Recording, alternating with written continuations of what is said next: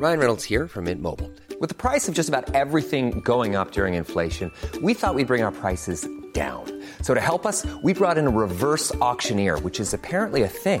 Mint Mobile unlimited premium wireless. Ready to get 30, 30, bit to get 30, bit to get 20, 20, 20, bit to get 20, 20, bit to get 15, 15, 15, 15 just 15 bucks a month. So, Give it a try at mintmobile.com slash switch. $45 upfront for three months plus taxes and fees. Promo for new customers for limited time. Unlimited more than 40 gigabytes per month. Slows. Full terms at mintmobile.com. Ahora al aire. A la una, con Salvador García Soto. Un encuentro del diario que piensa joven con el análisis y la crítica. A la una, con Salvador García Soto.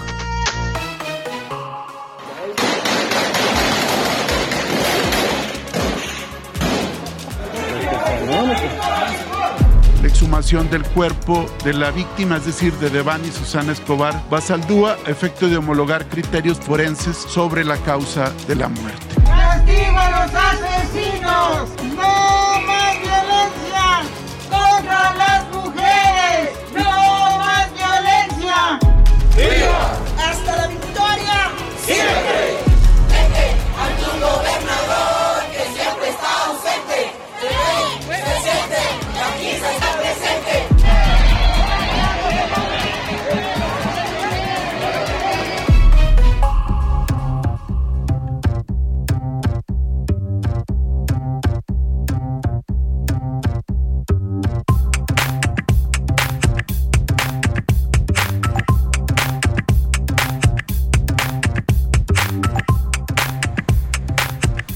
Ya es la una de la tarde en punto en el centro de la República. Los saludamos con gusto. Estamos comenzando a esta hora del mediodía a la una. Este espacio informativo que hacemos para usted todos los días. Aquí estamos a esta hora del día en esta frecuencia de 98.5 de su FM para saludarle, para informarle, por supuesto, y también para acompañarle en esta parte de su día. En este jueves 26 de mayo del año 2022, lo saludamos y le tenemos preparado un programa con mucha información, con los temas más importantes del acontecer tanto en México como en el mundo. Le vamos a estar actualizando la información de las últimas horas y por supuesto ya sabe, pues compartiéndole también distintos temas para comentar, para debatir, para opinar. Este programa es un programa de ida y vuelta, no, no cuando estamos aquí cada día y lo hacemos siempre con la mejor actitud.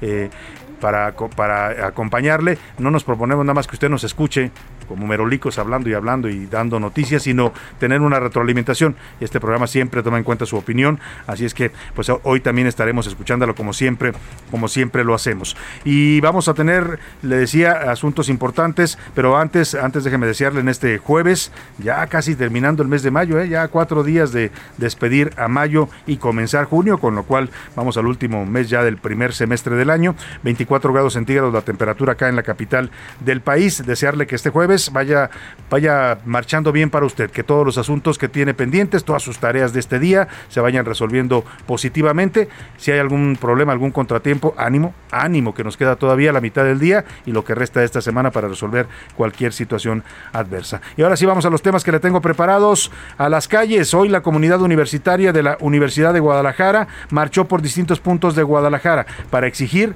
eh, presupuesto justo y defender su autonomía. Acusan al gobernador Enrique Alfaro de robarle 140 millones de pesos de su presupuesto a la Universidad de Guadalajara. Fue una manifestación eh, pues con mucha participación, no solo de estudiantes, sino incluso gente, eh, pues eh, padres de familia, gente que apoya a la universidad en esta disputa que tiene, que mantiene con el gobernador Enrique Alfaro. Dice el gobernador, y le voy a dar también la versión del gobierno de Jalisco, porque ayer nos hicieron llegar un, un comunicado después de que platicáramos en este espacio con el em, rector de la Universidad de Guadalajara, el doctor Ricardo Villanueva, que ellos no le han quitado nada a la universidad. Vamos a darle también la otra parte o la otra versión de esta historia. Por lo pronto hoy la marcha fue, como lo había anunciado ayer el rector, multitudinaria y, además fue la marcha número 100. Le han hecho ya 100 marchas al Faro con este tema y no daba su brazo a torcer el gobernador de Jalisco. También lista la lista, el presidente López Obrador dio a conocer que ya recibió la invitación para la Cumbre de las Américas, que va a ser del 6 al 10 de junio en Los Ángeles, California. Por su parte, el cubano Miguel Díaz Canel, él dijo que ya no, que no va. De todas maneras, no lo habían invitado, ¿no? Es como cuando usted dice, no, pues ni tenía ganas, al cabo que ni quería, ¿no? Pues así Díaz Canel dice, yo no voy a ir. Pues sí, pues no te iban a invitar, estimado Díaz Canel. Eh, el presidente sigue todavía jugando ahí con algún juego raro, ¿no? Porque ya Estados Unidos le respondió, le dijo que no van los presidentes que él proponía, estos tres de Nicaragua, Cuba y Venezuela, que además ellos también se autodescartaron, pero eh, pues el presidente no, no termina de definir si va o no va. Hoy le vuelven a preguntar los reporteros, lleva tres días esquivando el tema, como dicen, pateando el balón, y no sé a qué, a qué está jugando el presidente. Todavía no, no responde si va a acudir o no a esta cumbre en Los Ángeles. Una más, en la mañanera el subsecretario de Seguridad y Protección Ciudadana, Ricardo Mejía, dio a conocer que después de los peritajes en el caso de Devani Escobar, van a exhumar el cuerpo para una tercera autopsia. Vea usted qué tema en México, qué tan mal estamos en la Procuración de Justicia, que a un cadáver le tienen que hacer tres autopsias para tratar para tratar apenas, ¿eh? ya han, transcurrido casi dos meses de la muerte de esta jovencita de 18 años allá en Nuevo León y le van a y todavía no saben qué lo fue lo que pasó. Una tercera autopsia le van a hacer al cuerpo. Qué, qué drama este de verdad y qué mal está nuestra justicia y nuestra, nuestras fiscalías. En los deportes, primer round esta noche en la cancha del Estadio Jalisco, Atlas y Pachuca se enfrentan en el juego de ida de la gran final del torneo de fútbol Apertura 2022. Además terminó el sueño, eliminaron a la tenista mexicana Fernanda Contreras. Ayer justo Oscar, Oscar Mota nos comentaba de esta jovencita mexicana que estaba dando pues de qué hablar en el torneo de Roland Garros y pues lamentablemente ya la eliminaron. También vamos a tenerle, por cierto, las historias, todos los nombres y los rostros. Bueno, se los vamos a compartir en Twitter las fotografías de los niños que fueron asesinados allá en la primaria ROP en Uvalde, Texas, porque no son una cifra, 19 niños, eh, edades de entre los 7 y los 10, 12 años de edad, pues vidas que fueron cortadas por la violencia de las armas allá en Estados Unidos. Le voy a dar esta información de quiénes, eran, quiénes eran estos niños, qué sueños tenían y el dolor que se sigue sufriendo allá en Estados Unidos y en buena parte del mundo con la conmoción por este, eh, esta terrible tragedia. En el entretenimiento, Priscila Reyes nos va a platicar los detalles de la muerte del actor Ray Liotta. Ray Liotta lo conocemos acá en México, hizo varias películas famosas, ¿no? Siempre aparecía también en las películas de mafiosos, eh, un gran actor sin duda, conocido por la cinta de Buenos Amigos. Además, también nos contará de ya los últimos audios. Terminó el juicio, vaya juicio mediático, el que tuvieron el actor Johnny Depp y su ex esposa Amber Heard. Vamos a tener un programa variado, como ve, con mucha información, con, con muchos temas para estar comentando, compartiendo en este jueves. Así es que quédese con nosotros aquí en la una y para que usted participe de este programa y nos ayude a hacerlo, le hago las preguntas de este jueves. Esta es la opinión de hoy. Y en la pregunta del día le tengo, le tengo dos temas, dos temas importantes para comentar, opinar o debatir. El primero de ellos, en medio de este contexto de violencia que vivimos en México, ya la inseguridad, la violencia del narcotráfico. Hoy, por cierto, el presidente vuelve a decir que su estrategia de abrazos no balazos es correcta y que lo puede demostrar. Pues que lo demuestre, porque lo que estamos viviendo y viviendo los mexicanos de verdad es un infierno. La estrategia no ha funcionado y los resultados están a la vista. Como dice el presidente, a las pruebas nos remitimos. Y le quiero preguntar sobre esta violencia que vivimos en México, también a propósito de esta tragedia ya en Uvalde, Texas, pues también el tema de las armas que está a debate en los Estados Unidos. Yo le quiero hacer esta pregunta, y es una pregunta pues eh, que no lleva mayor intención que saber qué, qué piensa usted de toda esta situación. Si usted tuviera la posibilidad de tener un arma en su casa para defenderse, para su autodefensa, ¿la tendría? Es la pregunta que le planteo. Tres opciones para que me conteste. Sí, tendría un arma en mi casa para protegerme porque el gobierno y el Estado no me cuidan. No, no tendría un arma porque la violencia genera más violencia. O ya tengo un arma en casa. Son las opciones que le doy. La segunda pregunta. Ayer el presidente de Cuba, Miguel Díaz Canel, confirmó que no piensa asistir a la Cumbre de las Américas eh, en Los Ángeles, California. Mientras tanto, el presidente López Obrador dice que ya está la lista de invitados, ya se la mandó a Estados Unidos, pero que él todavía pues no decide y no ha dicho si va o no va al encuentro. ¿Qué piensa de esta actitud del presidente de México? ¿Está jugando con este tema, un tema delicado? ¿Está jugando un juego extraño que no sé a quién le beneficia. Y mire la paradoja además en este tema, ¿no? Porque López Obrador estuvo pues se echó este no no no no no no no bronca pues este diferendo con Estados Unidos no eh, por decir que todos debían ser incluidos por abogar por Cuba Venezuela y Nicaragua y al final los tres países decidieron ellos mismos que no, no iban a ir y no podían ir algunos de ellos como Nicolás Maduro. Pero bueno, la pregunta que le hago es esa. ¿Qué piensa de esta actitud del presidente en el tema del cumbre, de la Cumbre de las Américas? ¿Solo está jugando con el tema o de plano le falló su estrategia o Estados Unidos siempre tuvo razón al no invitar a estos tres presidentes que considera dictadores.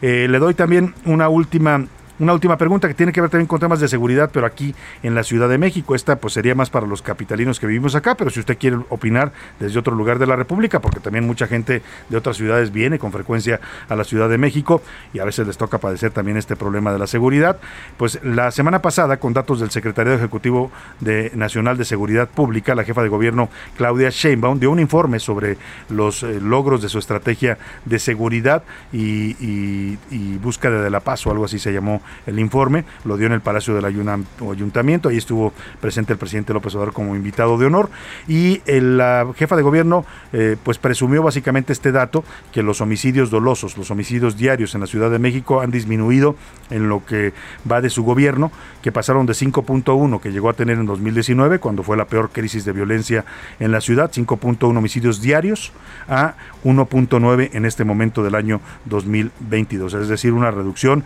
de más de 3 puntos porcentuales o de tres casos de tres homicidios diarios. Y a partir de eso, la propia jefa de gobierno puso una gráfica donde mostraba que en este sentido de los homicidios, la Ciudad de México ya se puede considerar más segura que otras ciudades del mundo. Entre ellas mencionaba a Nueva York. Yo le quiero preguntar si usted cree que la Ciudad de México es más segura que Nueva York, como afirman nuestras autoridades. Le doy tres opciones para que me conteste. Sí, la Ciudad de México es más segura que Nueva York y que otras ciudades del mundo. Falso, la Ciudad de México sigue igual de insegura y los datos simplemente son datos oficiales. O de plano, pues la jefa anda en campaña.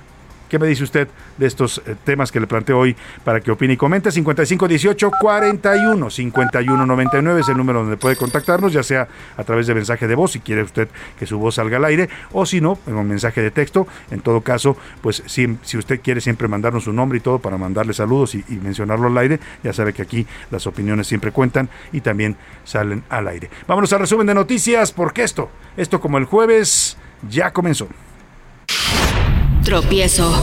Los ingresos por suministro de bienes y servicios de las empresas comerciales al por menor del país desaceleraron su ritmo de crecimiento al pasar de un alza de 1.05% mensual en febrero a 0.42% en marzo.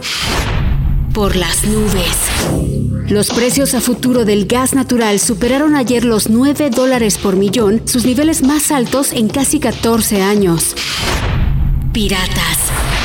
Un grupo armado que viajaba en una lancha interceptó en aguas del Golfo de México a la embarcación Crest Tarasco y robó herramienta, equipos de comunicación y 35 equipos de respiración autónoma. Bajo la lupa. El regulador de competencia del Reino Unido abrió una nueva investigación en contra del gigante Google por supuestos malos manejos de publicidad. Visita. El presidente de Estados Unidos, Joe Biden, viajará a Texas para reunirse con las familias de las víctimas del tiroteo en una escuela primaria en Uvalde, Texas. Una de la tarde con 12 minutos. Vamos a la información en este jueves. Y bueno, vamos a comenzar con esta marcha, marcha multitudinaria que hubo en las calles de la ciudad de Guadalajara. Una marcha organizada y convocada por la Universidad de Guadalajara, eh, por su comunidad estudiantil y académica. La razón de esta marcha, que además es la número 100 que realizan en los últimos meses, han estado saliendo a las calles los, mm, los eh, universitarios en Guadalajara porque pues acusan, acusan que el gobierno del estado, el gobierno que encabeza Enrique Alfaro de Movimiento Ciudadano, les eh, quitó presupuesto que tenían autorizado y que les correspondía por ley por 140 millones de pesos. Esta manifestación también protestó en contra de las intromisiones de las que acusan al gobernador por además además eh, afectar no solo la autonomía universitaria, sino la división de poderes en Jalisco, porque dicen que este presupuesto lo había asignado el Congreso del Estado, era un presupuesto ya ordenado, validado y aprobado por el Congreso local, que es el órgano que debe autorizar el presupuesto en Jalisco, pero que por decisión del gobernador, pues se modifica este presupuesto y se le resta esta cantidad a la, a la Universidad de Guadalajara, que está afectando pues planes de expansión para construir preparatorias en varios puntos del estado, facultades, etcétera. Poco después de las 11 de la mañana se congregaron en la Plaza de la Liberación como punto de reunión. Eh, mientras el gobierno estatal, ayer lo anunció también el gobierno de Enrique Alfaro, aplicó operativos de revisión a vehículos y suspensión de servicios en el transporte público, en el macrobús y el tren ligero para evitar o tratar de evitar que los académicos pudieran llegar al primer cuadro tapatío. Vamos contigo, Mayeli Mariscal, ¿cómo estuvo la manifestación de la Universidad de Guadalajara y cómo está el ambiente en este tema tenso allá en la capital tapatía y en el estado de Jalisco? Buenas tardes, Mayeli. Muy buenas tardes, Salvador. Buenas tardes también a todo el auditorio. Pues esta manifestación acaba de concluir hace apenas unos minutos, en donde pues estuvo presente Raúl Padilla, eh, Trino Padilla también, pilares de esta casa de estudios y a quien, por cierto, la administración de Enrique Alfaro Ramírez ha acusado pues de ser eh, quienes acaparan, digamos, los presupuestos en temas culturales de la Universidad de Guadalajara. Adicionalmente, pues eh, sí se alcanzó la cifra o se rebasó la cifra de más de 100 mil eh, personas que asistieron a esta manifestación. De acuerdo con la propia Universidad de Guadalajara, lo dijo el rector Ricardo Villanueva Lomelí en su discurso, fueron más de 103 mil las personas congregadas en esta Plaza de la Liberación. En estos momentos, eh, pues ya están avanzando por las principales avenidas, las calles del centro, para eh, pues ir a sus vehículos o tratar de eh, tomar algún transporte público. Hay que destacar que por la mañana se acusó de que se estaba haciendo un boicot para evitar que llegaran a esta Plaza de la Liberación.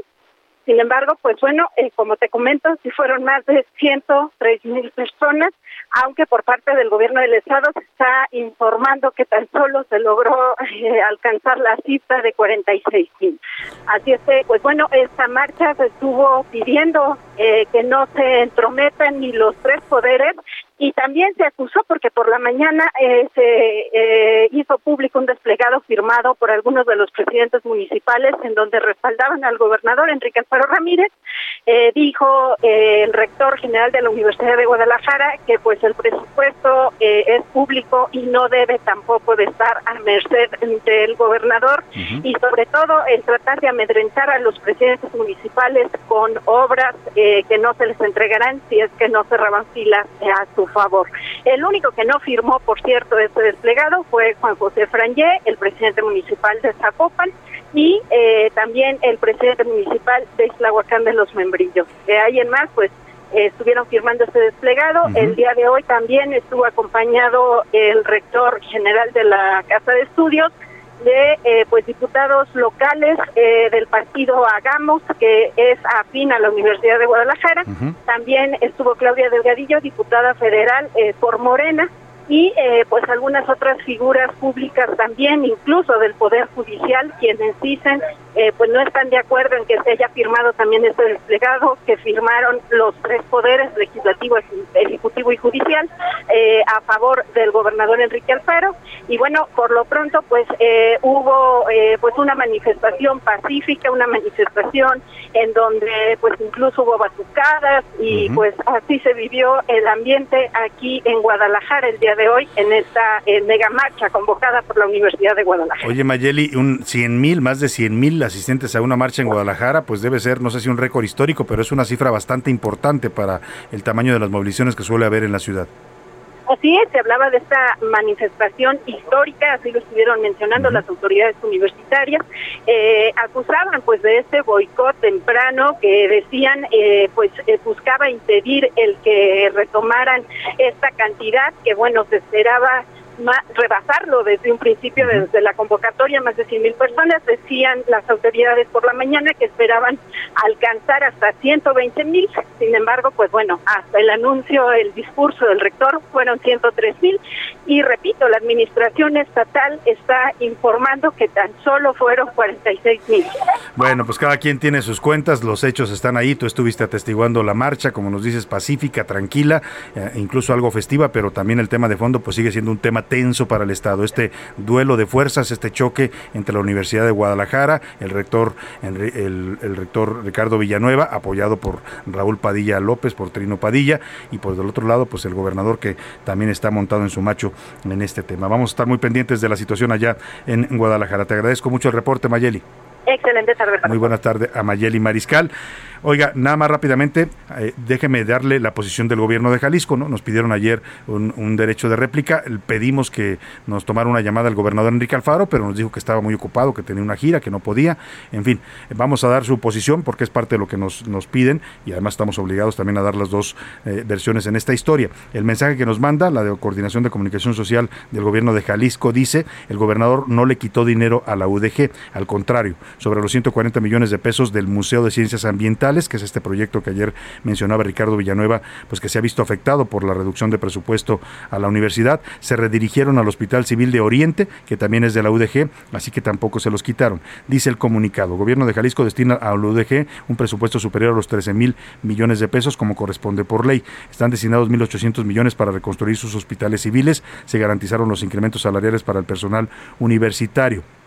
El gobernador del estado, encabezado por Enrique Alfaro, ha destinado este año este presupuesto de 13 mil millones de pesos. Con un compromiso firme a esta comunidad, del 2019 a la fecha, la UDG ha recibido de presupuesto estatal más de 1.260 millones de pesos por encima de lo que establece el convenio financiero para su subsidio. Además, el gobierno del estado ha otorgado un monto superior a los 404 millones de pesos para garantizar los incrementos salariales al personal universitario. Actualmente están destinados más de 550 millones de pesos para la renovación de los hospitales civiles Fray Antonio Alcalde y Juan Imenchaca, más, mm, más de 2.250 millones de pesos para la construcción del Hospital Civil de Oriente en Tonalá, en total alrededor de 1.800 millones para renovar los hospitales civiles. Esa es la respuesta del gobierno estatal que nos dan a las eh, denuncias y quejas que ayer dijo, hizo en este espacio el rector de la Universidad de Guadalajara, Ricardo Villanueva. Pues cada quien trae sus cifras, cada quien trae sus datos. El hecho es que Jalisco y, su capital, Guadalajara, y bueno, todo el estado, ¿eh? porque la Universidad de Guadalajara es, eh, tiene una característica, no solo está concentrada en Guadalajara y en la zona metropolitana, en Zapopan, en Tonalá, en Tlajomulco, tiene planteles en todo el estado, tiene preparatorias y facultades, lo mismo en Lagos de Moreno que en Puerto Vallarta, lo mismo en, en, otros municipios del estado, tiene presencia en todo el estado, esa es una característica de esta universidad. Y bueno, pues el duelo de fuerzas es fuerte, es un, conflicto político, ayer se lo comentábamos aquí al rector, el tema de fondo es el enfrentamiento entre Raúl Padilla López, que muchos dicen es el, pues el poder tras el trono en la UDG, y, y por otro lado, pues el gobierno de Enrique Alfaro. Los pleitos nunca son buenos y a los jaliscienses se, les olvida, al gobernador Enrique Alfaro, eh, y también a los de la UDG, este, este lema que aparece en el frontispicio del Teatro de Gollado es un lema que dice, y se los voy a recordar para que no se les olvide, que nunca llegue el rumor de la discordia. Parece que hay discordia en Jalisco y eso no le conviene a nadie. Ahí dejamos el tema y vámonos precisamente hablando de movilizaciones aquí en la Ciudad de México, un grupo de comunidades birráricas de los estados de Jalisco eh, y Nayarit y Zacatecas están protestando aquí en la Ciudad de México. Han hecho una marcha por el Paseo de la Reforma, una marcha hay que decirlo, ordenada, van por la banqueta, no están invadiendo los carriles centrales, pero vamos a ver qué quieren los birrádicas o huicholes, como también les llaman esta cultura milenaria que habita allá en el occidente de México. Vamos contigo, Mario Miranda, cuéntanos de esta mm, singular manifestación de los birrádicas. Buenas tardes.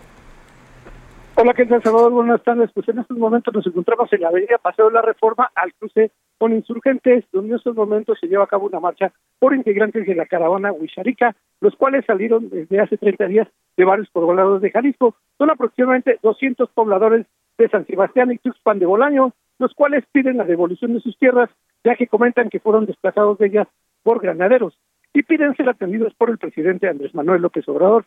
Se espera que a las 2 de la tarde den una conferencia de prensa en el antimonumento que se encuentra en Paseo de la Reforma para posteriormente trasladarse a la Basílica de Guadalupe para dar gracias por haber llegado a la Ciudad de México con bien. Salvador, pues estaremos al pendiente de la conferencia de prensa de esta caravana Huicharika aquí en Paseo de la Reforma. Ah, Mario, van, van con sus trajes, ¿no? Sus trajes eh, eh, tradicionales, eh, muy vistosos además y con estas características que tienen. Claro que sí, Salvador, sí, sí vienen con sus vestimentas, con sus trajes, y llaman mucho la atención, mucha gente pues se les acerca, se toma fotos, los saluda, y se ven este, pues muy vistosos los integrantes de esta caravana. Pues vamos a estar pendientes. Gracias Mario Miranda, te agradezco tu reporte. Buena Muy tarde. buena tarde. Ahí andan la comunidad birrárica, digo yo porque es con W, pero algunos dicen wirrárica, como bien decía también Mario Miranda, y bueno, mucha gente los conoce como la cultura huichola. Vámonos al tema de la Cumbre de las Américas. El presidente López Obrador dio a conocer que ya recibió la invitación para la Cumbre de las Américas, aunque todavía dijo que aún está analizando su existencia. Ay, Dios mío, ¿a qué juega el presidente de México con esta cumbre? Dice que lo importante es que estén todas las naciones del continente, aunque Estados Unidos ya le dijo que no, que ni Venezuela, ni Cuba, ni eh, Nicaragua son bienvenidos, además de que ellos también dijeron que no les interesa asistir. Mañana es eh, probable, no lo aseguro, vamos a definir ya la situación sobre la cumbre. Es probable, porque estamos valorando una serie de factores. Depende de que inviten a todos. Ah, esa es otra cosa. El hecho de que, que no quiera ir, que no vaya, pero que no se excluya a nadie. Pues ahí está el presidente, insiste con este discurso de la no exclusión y bueno, suena que no va a ir eh, a la cumbre. Será su decisión y veremos pues cómo impacta esto la relación con Estados Unidos. Vámonos a la pausa con música, seguimos en la semana de los borrachos aquí en A la Una Maná, ahogado en un bar. Regresamos.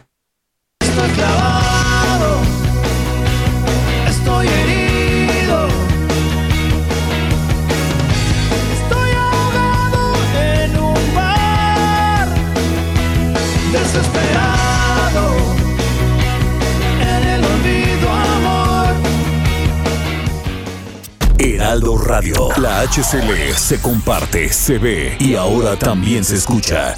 Sigue escuchando a la una con Salvador García Soto. Ahora, la rima de Valdés. O, de Valdés, la rima.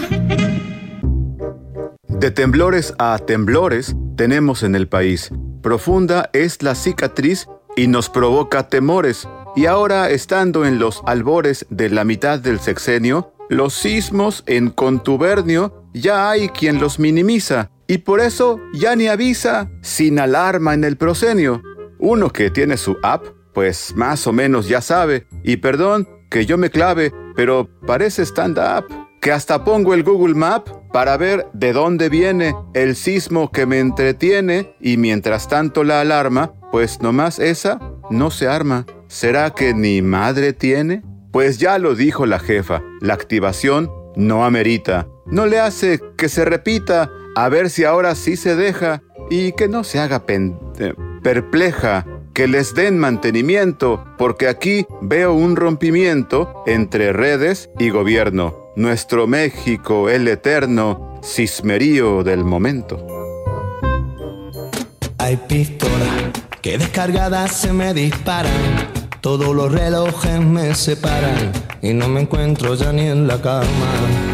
Amapolas son los suspiros de tus escamas, que son los tiros que dan al alma. Si quieres verme estoy en la rama. Distinto, que soy como un vino tinto. Que si me tomas en frío engaño, y con los años me hago más listo. Cariño, tómame calentito a tu ritmo, que soy como un vino añejo. Hace ya tiempo me ando buscando, y no me encuentro ni en el espejo. Porque ya hay olas en este mar que tú ves en calma. Tú eres el pez que muerde mi cola. Yo soy un pájaro y tú la rama. Estamos. Una de la tarde con 32 minutos. Estamos de regreso aquí en A la Una y hemos regresado con este ritmo muy, muy español de Estopa, esta banda española que toca esta rumba llamada Vino Tinto, una canción del 2001. La seguimos en la semana pues de las bebidas espirituosas aquí en, la, A la Una, ¿no? A propósito del Día del Borracho que se conmemoró hace una semana. Pues vamos a más temas importantes antes, eh, súbale un poquito a estopa vino tinto y póngase a bailar flamenco. Casi me tomas en frío engaño y con los años me hago más lento. Cariño, tómame calentito a tu ritmo que soy como un vino añejo. A la una con Salvador García Soto. Y ahora vamos a más información. La semana pasada, el domingo 15 de mayo, para ser exactos, Día del Maestro, durante un, eh, una reunión, un desayuno en el eh, patio de la Secretaría de Educación Pública, el gobierno federal pues eh, homenajeó a los maestros en su día y ahí se anunció la Secretaria de Educación Pública Delfina Gómez, pues estuvo presente por supuesto también el presidente López Obrador, informó que habría un aumento salarial eh, en promedio, ahí son distintos eh, niveles de aumento dependiendo de los maestros y de sus ingresos, pero en promedio de 8.3%, un aumento importante para los maestros, por encima incluso de la inflación que tenemos hasta este, en lo que va de este año. Después del anuncio, líderes del Sindicato Nacional de Trabajadores de la Educación agradecieron y reconocieron el apoyo del gobierno federal, aunque también consideraron que el aumento pues todavía es insuficiente por la fuerte alza, alza de los precios de la canasta básica y plantearon algunas demandas interesantes, eh, temas que tienen que ver con las pensiones de los maestros y otros asuntos pendientes e importantes para el magisterio. Para hablar de estos temas y de cómo está la situación en este momento en el magisterio nacional, uno de los sectores y de los sindicatos más importantes que existen en México, tengo el gusto de recibir en esta cabina al maestro Alfonso Cepeda, secretario general del Sindicato Nacional de Trabajadores de la Educación, el CENTE. Bienvenido, maestro, qué gusto tenerlo aquí. Muchas gracias, Salvador. Gracias por recibirnos aquí en su programa tan escuchado ¿eh? de un Muchas altísimo gracias. rating. Muchas gracias, La lo verdad. agradezco y gracias a usted por, por, por acompañarnos y por estar aquí con nosotros y para hablar de estos temas importantes. A ver, ¿cómo quedó finalmente el aumento? Porque originalmente se habla de un 7.5%, pero entiendo que había también eh, otros grados de aumento dependiendo del, del nivel de cada maestro. Sí, la verdad es que nosotros integramos un pliego nacional de demandas y desde que iniciamos la gestión mediante una encuesta nacional. Es decir, eh, pedimos a los compañeros que nos digan cuáles son los eh, temas más sentidos que, que tienen, que debamos plantear, las demandas que debamos plantear ante la Secretaría de Educación en representación del gobierno federal. Y en este año tuvimos un total de 1.335.000 encuestas Ujú. que nos enviaron los compañeros. De ahí integramos el pliego de demandas. Tuvimos eh, eh, una respuesta muy importante. Quiero decir que desde que iniciamos la gestión también ya hemos llegado a la cifra de 660 mil basificados en, en estos tres años, lo que es un número muy importante porque le da certeza laboral a los trabajadores de la educación. Y obviamente incremento de salario, también nuestros compañeros piden programas, diplomados, cursos, seminarios, actualización permanente, mejores condiciones para sus escuelas y apoyos para los alumnos, entre otras. Y obviamente en cuanto al incremento salarial, pues este se da a conocer tradicionalmente el 15 de mayo. Eh, Nosotros lo entregamos nuestro pliego nacional de demandas el día 15 de marzo y desde esa fecha estuvieron trabajando comisiones de la Secretaría de Educación y del Comité Ejecutivo Nacional del CENTE, además de algunos secretarios generales de secciones para poder eh, concluir con el, con el incremento que eh, ayude a resarcir sobre todo la pérdida del poder adquisitivo Sí. del salario, es decir, la inflación en este caso que hubo hasta diciembre de do- del 2021 Siete y punto- que de acuerdo con el INEGI fue Así 7.36. es. Entonces esa es siempre nuestra nuestro planteamiento, es, es nuestra solicitud y quiero decir que eh, en este año todos, todos los trabajadores de la educación recibirán un incremento un superior, un incremento superior, Superior a la inflación. inflación del 2021 y que bueno es diferenciado porque luego tuvimos un apoyo adicional del señor presidente de la República. Originalmente las comisiones, la comisión sepsente llegó a- con el visto bueno de la Secretaría de Hacienda a un 6.30%, que, que se compone con el 3.5 directo al salario más 1.100 uno- 1% que es eh, adicional a ese 3.5 y un 8% como prestaciones que van directo también al salario. salario, Ujú. lo que nos da un 6.30%.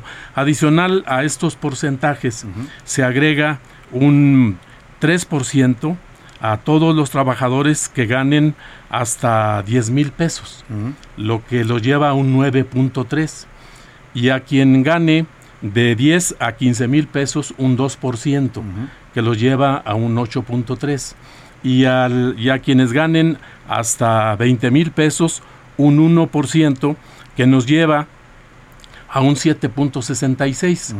Eh, y quiero decir también que para nosotros es bien importante que haya tomado la determinación la presidencia de la República de igualar los salarios de todos los trabajadores de plaza de jornada que ganen menos de 12 mil pesos a esta cantidad.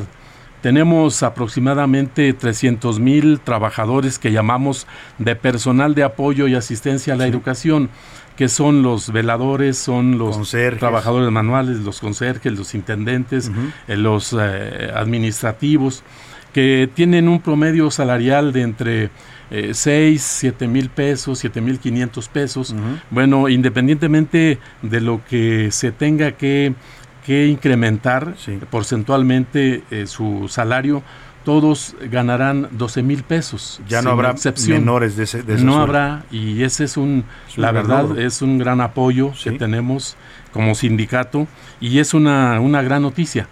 Todos ganarán cuando menos 12 mil pesos. Eso es una buena noticia. Y, y creo que son son eh, mm, resultados de una negociación eh, muy difícil porque aplicar en todos los tabuladores y en todo el catálogo de puestos de la Secretaría de Educación y de las Secretarías de Educación de los estados, estos incrementos diferenciados no es algo sencillo, no es algo fácil. No, es tan fácil. Sin embargo, y por eso nos tardamos en salir, este es el primer programa al que acudimos Se lo agradecemos. para dar a conocer cómo queda finalmente porque hasta este momento no había la certeza ni de parte de la autoridad ni de parte de nosotros que hemos trabajado de manera conjunta de cómo quedábamos finalmente. Y ya son estos porcentajes, porcentajes que nos dice. Así es. Así queda y damos estas buenas noticias a nuestros compañeros. Pues sin duda alguna. Ahora, eh, eh, el, el, día de este evento que da usted un discurso ahí frente al presidente López Obrador, eh, eh pues agradece el apoyo, pero también habla de un tema pendiente para los maestros, es el tema de las pensiones y jubilaciones. Decía usted que a los maestros injustamente se les clasificó en la última reforma a, esta ley de pensiones como, como, en un apartado que los deja pues con un sistema de pensiones injusto para el magisterio. Hablando de decisiones neoliberales, creo que la reforma que se hizo en 2007 a la ley del ISTE, eh, y que obliga a todos los trabajadores desde entonces, a todas las maestras y maestros, a ubicarse en el esquema de cuentas individuales, resulta eh, muy, muy injusto, porque la expectativa con la que pueden jubilarse cuando les llegue su momento es de de tener un 25 o un 30% máximo, como máximo, de su, último salario. Y eso es algo con lo que no se puede tener una pensión decorosa, una pensión, eh, eh, una pensión que, sea digna.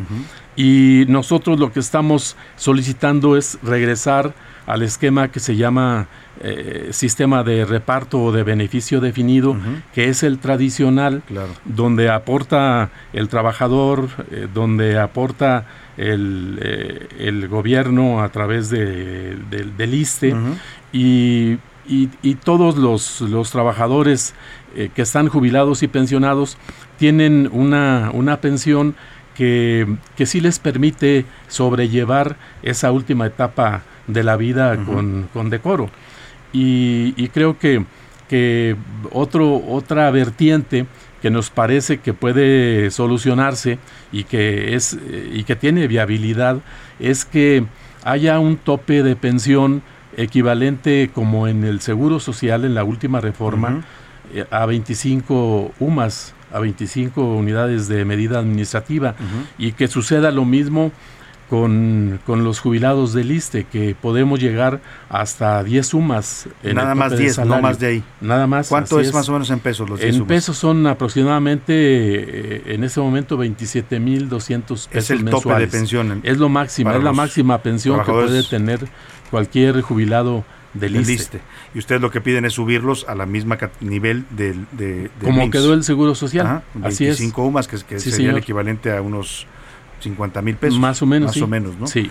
Pues es una demanda justa. ¿Ha habido alguna respuesta después de que usted planteó esto en, en ese discurso? Ya hemos tenido algunos diálogos con la Secretaría de Hacienda y nosotros eh, tenemos la asesoría de un despacho actuarial muy profesional que con bases de datos certeras, eh, con estudios de, con corridas financieras, con corridas actuariales, con un estudio técnico muy completo, eh, ha demostrado que, que es viable para el gobierno federal viable sin lastimar financieramente, financieramente que no les va a provocar un problema, pues. estos estos dos temas el de el de regresar al, al esquema de reparto o bien igualmente el de incrementar el número de UMAS que puede ser gradual no quizá las 25 UMAS de un golpe, sino irlas llevando en el tiempo hasta que alcancemos ese Es- nivel. Ese nivel y que sería lo más justo. Sí, señor. Eh, vamos a hablar de muchos temas de la educación porque ahí la agenda educativa en México siempre es de lo más relevante y hay muchos temas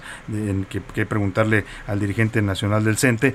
Eh, si usted tiene alguna pregunta también que relacionada con el tema de la educación, porque pues muchos padres de familia están preocupados también por este tema siempre, el 5518 41 51 99 nos puede hacer llegar sus preguntas y con gusto se las plantearemos al profesor Cepeda. Eh, pero vamos, eh, a- vamos, a- vamos por partes, eh, y como decían. La última vez que platicamos, que estuvo aquí también visitándonos en esta cabina, hablábamos de este tema que se registró, este fenómeno durante la pandemia de la deserción escolar. Sí. Muchos niños dejaron de ir a la Sí. escuela por la crisis, por la situación, porque se complicó todo, o, o por las clases en línea, que no podían conectarse. Eh, ¿Cómo va ese tema? Porque la SEP nunca dio un- una, una cifra exacta. Eh, ¿qué, ¿Qué dato tiene el, el CENTE y cómo se está trabajando para que esos niños vuelvan a, a la escuela? El que, el que tuvimos en aquel tiempo fue de 5 millones aproximadamente. Niños que de deserción escolar, niños y jóvenes de educación media superior y superior. Lo que es- estamos impulsando es una campaña con nuestros eh, compañeros maestros de hacer un censo en cada escuela, escuela por escuela, para que eh, se pueda identificar cuáles niños, cuáles estudiantes eh, desertaron, ya no regresaron. Mm, Se fueron cuando la pandemia y luego ya no, ya Ya no no volvieron. volvieron.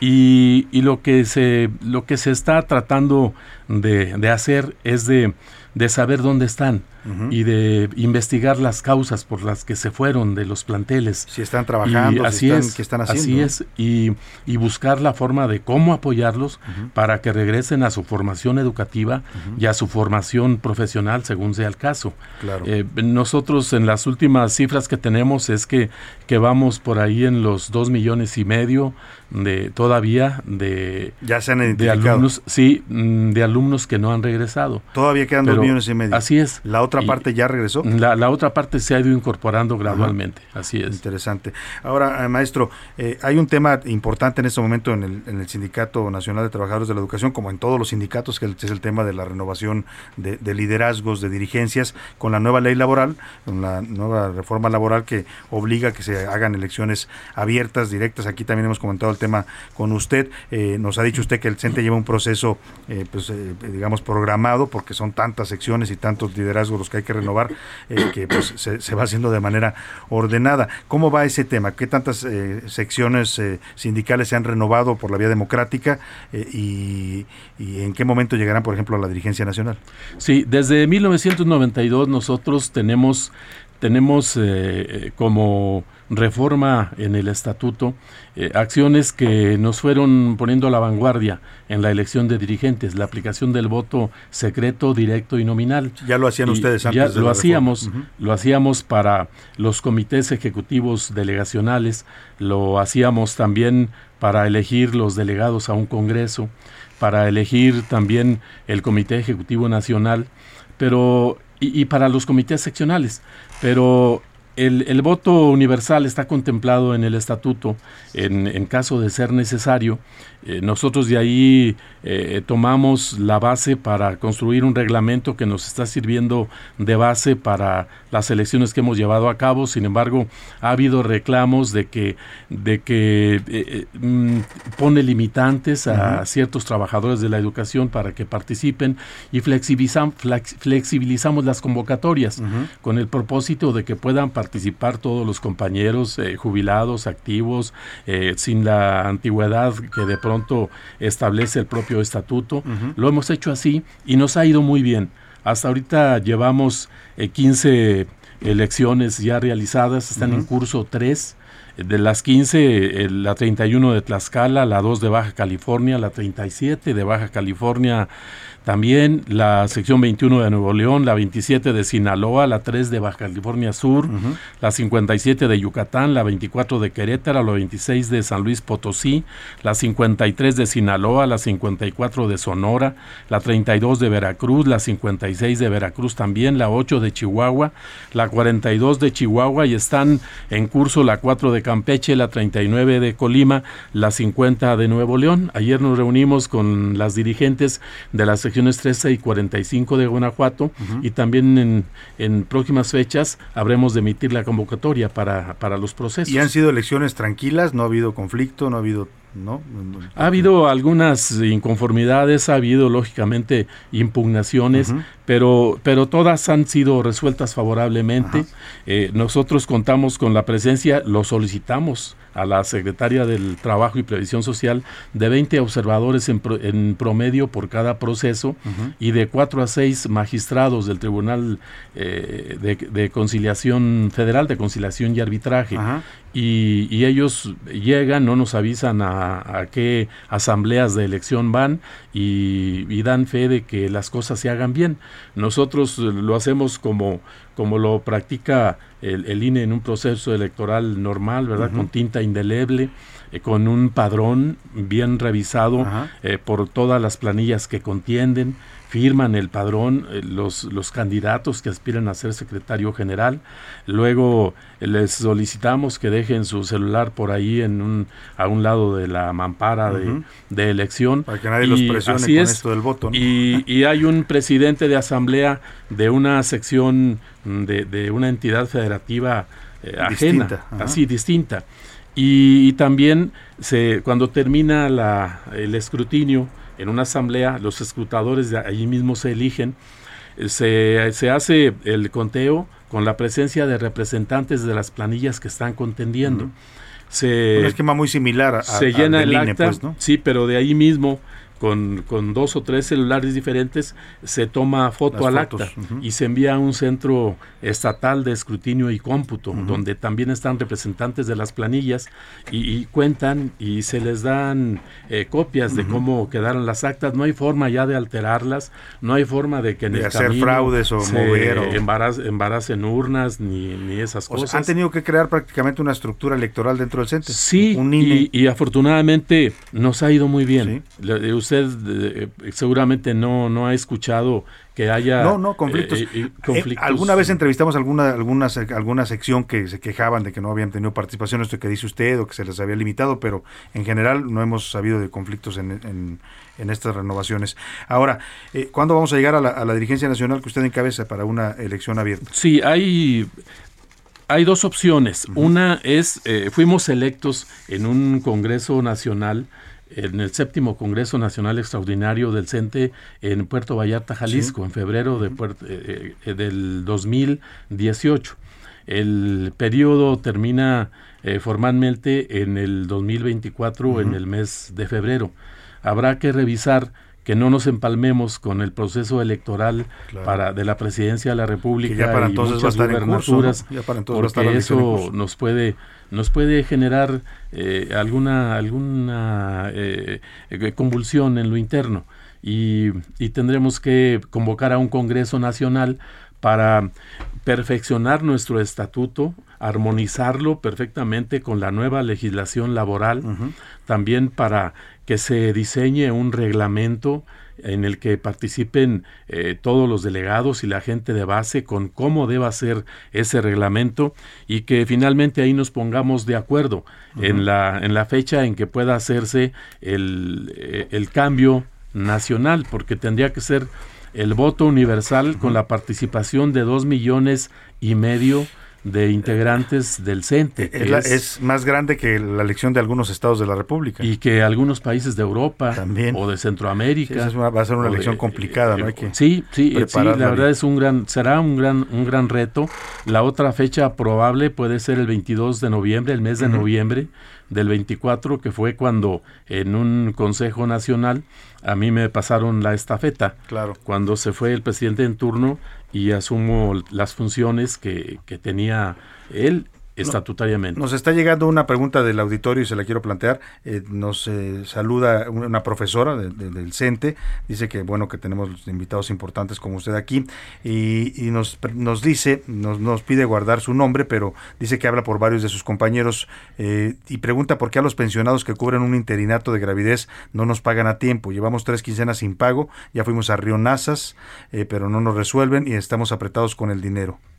Si es aquí en la Ciudad de México, tomamos nota. Es, Sí. es más sencillo porque hay una comunicación directa con la a- a- autoridad de los servicios educativos aquí en la ciudad. Para apoyarla, Y- ¿no? Sí, sí, con mucho Pues, gusto. Si ella nos proporciona algún dato, Sí, por favor mande sus datos, su nombre para que la contacte aquí el, el profesor. Con Se mucho nos va- ya se nos quedan dos minutos, pero quiero preguntarle tres temas polémicos eh, que hay en este momento en, en- en la SEP. Es importante conocer el punto de vista de los maestros. El asunto de escuelas de tiempos completos que desaparece de, de- de la, de la Secretaría de Educación Pública cuando era un programa bien evaluado, calificado a nivel internacional y que ayudaba además a muchas personas de escasos recursos. El cambio, los cambios en libros de texto, los nuevos conceptos educativos que están ahora reinventando muchos de los conceptos de la educación. ¿Qué piensan los maestros de todo este proceso? Bueno, en primer término, en el tema de las escuelas de tiempo completo, nosotros hemos planteado que se fortalezcan desde el primer pliego de demandas que entregamos en, en el inicio de nuestra gestión y, y cada, en cada pliego también eh, se lo solicitamos directamente al señor presidente de la República en una reunión que tuvimos con él, los dirigentes seccionales y nacionales, y hemos estado pugnando porque se preserve el concepto de escuela Claro. de tiempo completo, que todas las escuelas del país deberían de ser de tiempo Todas, ¿no? completo, Para apoyar a los- países. a la- en los de países familia los desarrollados, alumnos. ahí los alumnos toman sus alimentos y ahí están eh, buena parte del día, la mayor parte del día, y eso nos conviene a todos. De tal forma que lo que eh, hasta donde nosotros eh, hemos podido caminar es que las escuelas de tiempo completo sean absorbidas por el programa de la escuela es nuestra.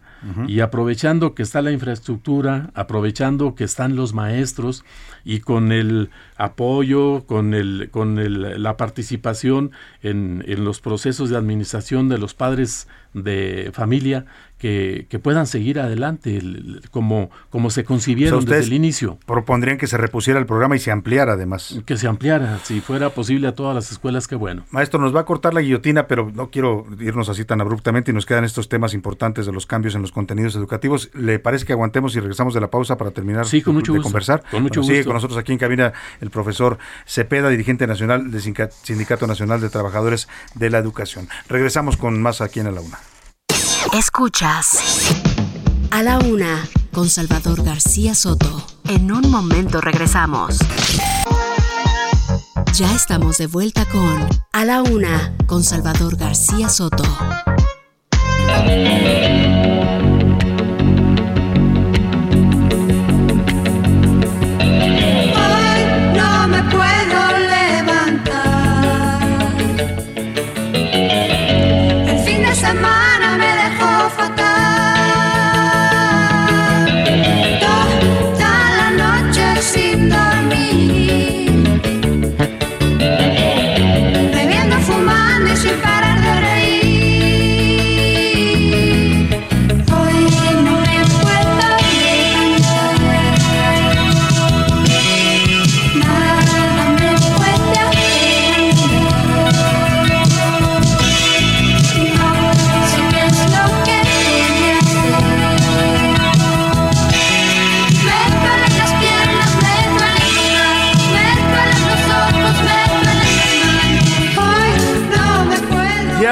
Las 2 de la tarde en punto en el centro de la República y es un gusto saludarlo. A esta hora del mediodía continuamos con la segunda hora de A la Una. Vamos a la segunda parte de este espacio informativo, todavía con muchos temas, con mucha información para comentarle, para compartirle, para actualizar el panorama informativo en estas últimas horas y por supuesto también para escuchar sus opiniones, comentarios, todo lo que nos queda en esta segunda hora. Gracias por continuar con nosotros si nos está sintonizando desde la una de la tarde que arrancamos este espacio y si recién nos sintoniza, nos agarró por ahí en el tráfico de la ciudad, en el radio, en su celular, donde quiera que nos esté escuchando en casita, en la oficina. Le mando un abrazo. Yo soy Salvador García Soto y a nombre de todo este equipo de profesionales que me acompaña, le doy la bienvenida a este espacio que eh, es, es a la una. Vamos a seguir platicando aquí en la cabina. Hemos regresado con esta canción de Mecano. Le decía que esta semana estamos conmemorando pues a los que les gusta la copita, ¿no? A todos nos gusta la copita. El asunto es hacerlo siempre con moderación. Y esta canción es de Mecano. Alguna vez todos la cantamos. Yo en mis épocas juveniles la cantaba con cierta frecuencia. Hoy no me puedo levantar, porque esos días que amanece uno y dice, ¿qué pasó? ¿Quién me movió el planeta? Bueno, pues eso cantaba Mecano allá por el año de 1982. Habla de la cruda realidad. Escuchamos un poco más de Mecano y continuamos aquí conversando en la cabina con el maestro Alfonso Cepeda, Cepeda secretario general del CENTE. Sin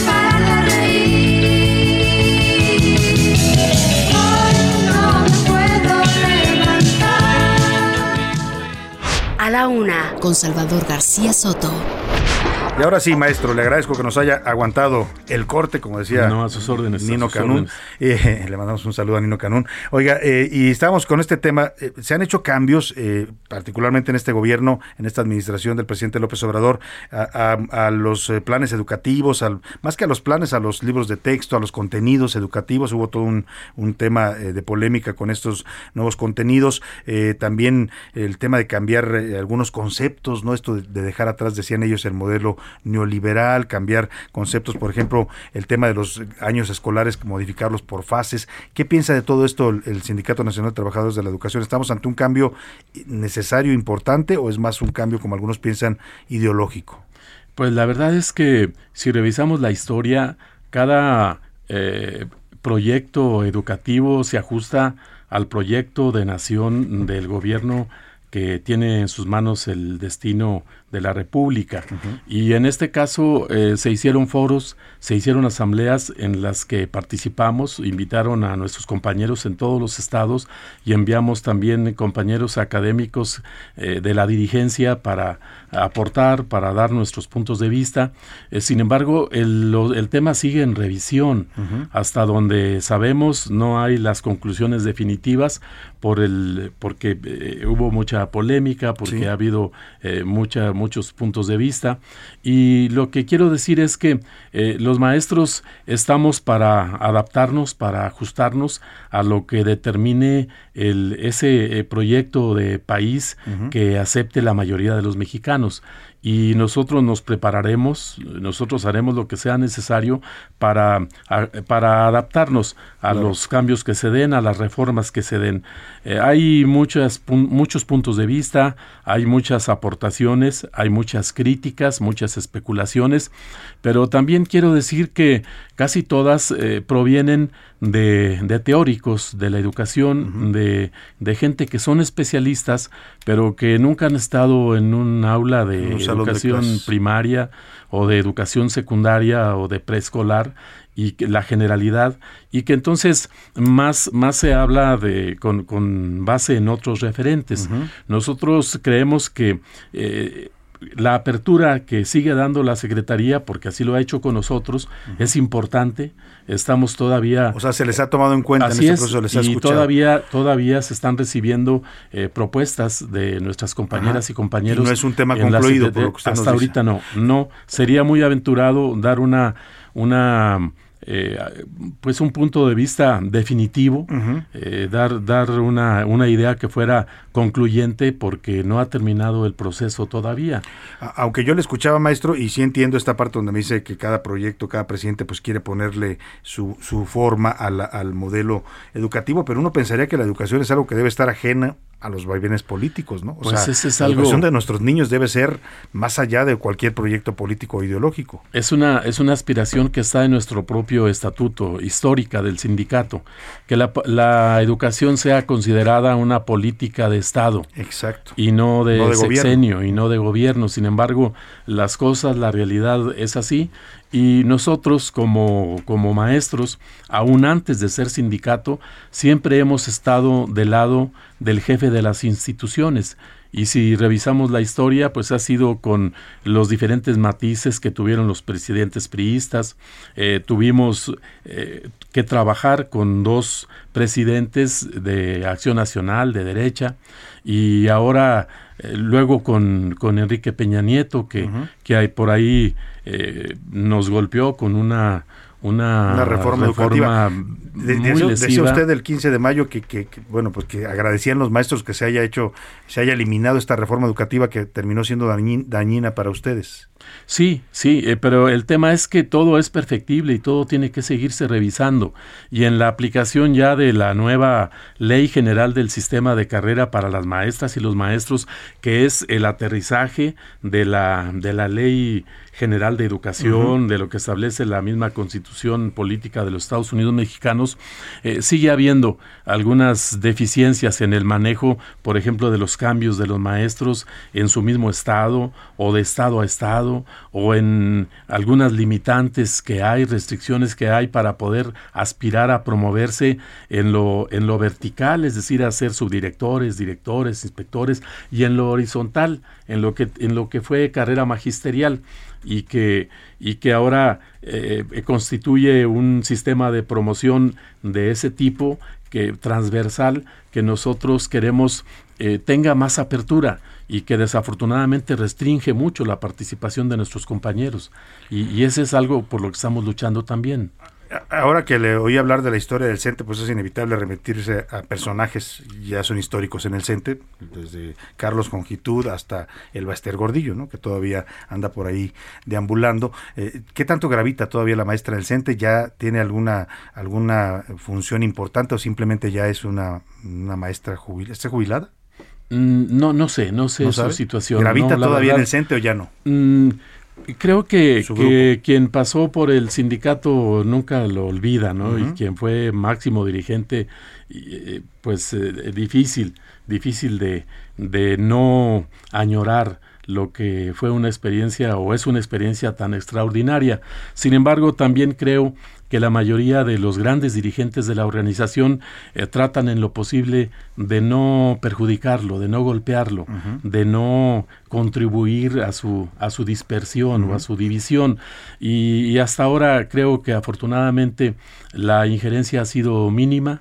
Y, eh, creo que en la historia de nuestro sindicato, en la última historia, está lo, lo que hizo cada quien Sí. con sus claroscuros. Y pero cada quien será juzgado por sus hechos. así es, así es. Y, Y, la pregunta iba también enfocada en esto. Yo lo escucho hablar usted y hablamos de, de elecciones abiertas, democráticas, que además las mandata ya la ley, aunque el CENTE ya las practicaba antes de este tema. Pero también pienso que el CENTE ha estado dominado, este gran sindicato y el más importante quizás que hay en el país y de los más grandes en América Latina, pues por casicazgos. ¿no?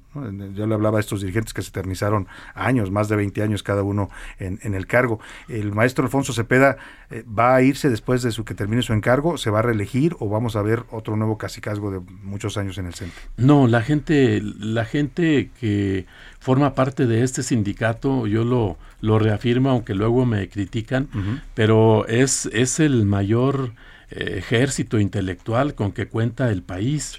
Y no, no merece que se que sigan generando casicazgos porque hay muchos talentos, hay mucha gente y de nuevas generaciones que aspiran también hacerse cargo de las secciones, hacerse cargo de la dirección nacional de esta organización y creo que todos debemos cumplir nuestro tiempo con la mayor responsabilidad posible, tratando de dejar huella, tratando de trascender y esa es la máxima aspiración de un servidor. Como dice el dicho, el que bailó, el que ya bailó, pues que se siente, ¿no? Pues o sea, usted se va a ir después de, de- de que termine su encargo. Creo que, ¿Tiene derecho a reelección o eso no tiene será. derecho? Eh, sí, por- Sí. con la nueva legislación y ya después de- del Congreso eh, eh, a que convoquemos para, para, decía yo, armonizar con, Con mayor laboral. claridad la nueva ley, esto será posible. Sin embargo, no es una, no es una aspiración que esté entre los planes de un servidor. Pues maestro, de verdad le quiero agradecer el, el visitarnos aquí en la cabina, el darnos todos estos conceptos importantes. Yo siempre he pensado que la educación es lo más importante, debiera ser la primera prioridad en este país. Lamentablemente no siempre lo es, pero pues siempre es importante conocer el punto de vista de los maestros de México. Le agradezco mucho, maestro Alfonso. Al contrario, al contrario. Ah, y antes de que se vaya, quiero preguntarle, porque vi por ahí una información, tuvo, tuvo usted una reunión ayer con, con representantes de sindicatos de maestros de todo el mundo, y creo que ahí sí es un pronunciamiento importante por esto que ocurrió en, en Uvalde, Texas, esta masacre en esta Sí, escuela. La verdad, lo digo muy rápido, Sí. nos sentimos muy orgullosos porque este sindicato no solamente es respetado en nuestro país, es respetado, respetado en el continente y es respetado en el mundo. Sí, es una Somos el tercer ¿no? Como sindicato, sindicato. más grande del mundo y ocupamos un asiento en el Consejo Central de la Internacional de la Educación, que es una, una gran eh, Organización. Una gran organización integrada por por cerca de 430 sindicatos de 172 países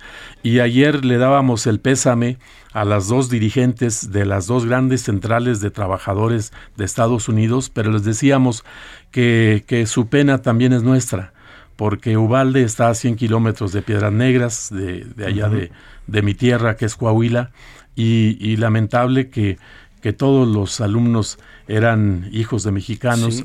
y que los maestros, eh, que, que la Hay incluso un mayoría profesor que está herido todavía, que está que luchando es- por su vida, que es mexicano. que es mexicano, es- es, coahuilense precisamente. precisamente, y, y también nos, nos duele porque, porque son gente nuestra. Sin duda. Pero donde, aquí, donde quiera que parte, donde quiera que suceda, perdón, en cualquier parte del mundo que se dé un hecho tan condenable, tan deleznable como este, creo que todos debemos alzar la voz y hacer un esfuerzo para que las cosas cambien de fondo Sí. y, y no nada más tomar medidas en el momento. Y que las escuelas no se conviertan en esto, en, en lugares de pesadilla De y de terror, ¿no? Y de muerte, Sí. como ocurrió ahí en Ubalde. Muchas gracias, maestro, de verdad. por no, estar- al por contrario, estar aquí. Salvador, al contrario. Muchas gracias. Ojalá que nos veamos pronto. Sin duda alguna. Nos veremos pronto, maestro eh, Al- Alfonso Cepeda, director, eh, perdón, secretario general del Sindicato Nacional de Trabajadores de la Educación. Y a propósito de lo que nos decía el maestro Cepeda, eh, Milka Ramírez se puso a, a investigar quiénes eran estos niños, porque no son una cifra, ¿eh? eran niños que tenían sueños, que tenían una vida por delante y a los cuales las balas les cortaron toda esperanza y sus padres hoy están destrozados. Ya lo decía el maestro, la mayoría pues eran de origen mexicano, aunque nacidos en Estados Unidos, pero cuando usted ve sus caritas, sus rostros, pues eran mexicanos. De, esto, de estos niños nos habla Milka Ramírez. Hola papá, te amo mucho. Espero que puedas venir para mi cumpleaños. 19 niños y dos adultos, 21 víctimas en total. Son niños estadounidenses nacidos allá, pero la mayoría con apellidos y rasgos mexicanos o latinos. Estos son los nombres de aquellos a quienes les arrebataron los sueños. Nevae Bravo tenía 10 años y su muerte fue confirmada este miércoles. Usilla García, 8 años. Su abuelo, Manny Renfro, lo describió como el niño más dulce que ha conocido.